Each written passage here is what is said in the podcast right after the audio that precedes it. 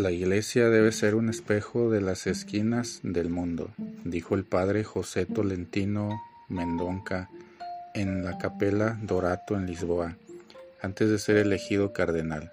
En la misma Lisboa, el pasado mes de julio, resonó el estribillo del Papa Francisco durante la Jornada Mundial de la Juventud. La Iglesia es de todos, de todos, de todos. De hecho, en el Evangelio de este domingo acogemos otra parábola de Jesús. Un rey preparó un gran banquete de bodas para su hijo.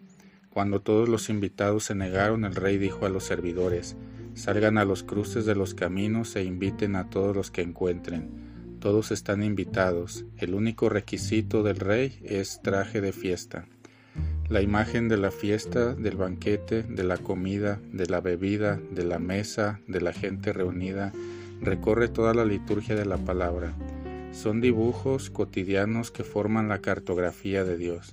Christoph Theobald, uno de los más grandes teólogos de nuestro tiempo, refleja el cristianismo como estilo, es decir, ser cristiano es una manera de habitar el mundo, una manera de vivir la vida cotidiana, un contenido que se vive en la práctica, en la manera de ser.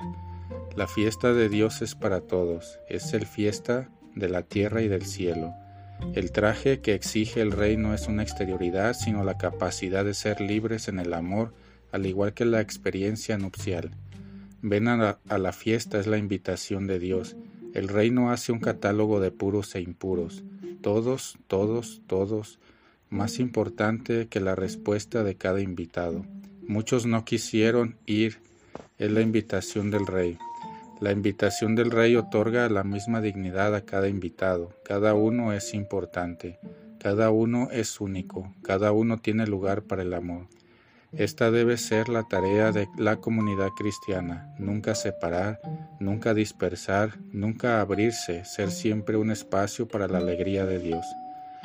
En estos días difíciles de una humanidad asfixiada por guerras impregnadas de discursos religiosos, con sentimientos de impotencia, es importante pedir la gracia del discernimiento y del compromiso de no reproducir separaciones, no alimentar el odio, no propagar disputas, sino vestir el vestido de la humanización, el estilo de la reconciliación, el mejor camino hacia la vida divina, una vida verdaderamente nueva.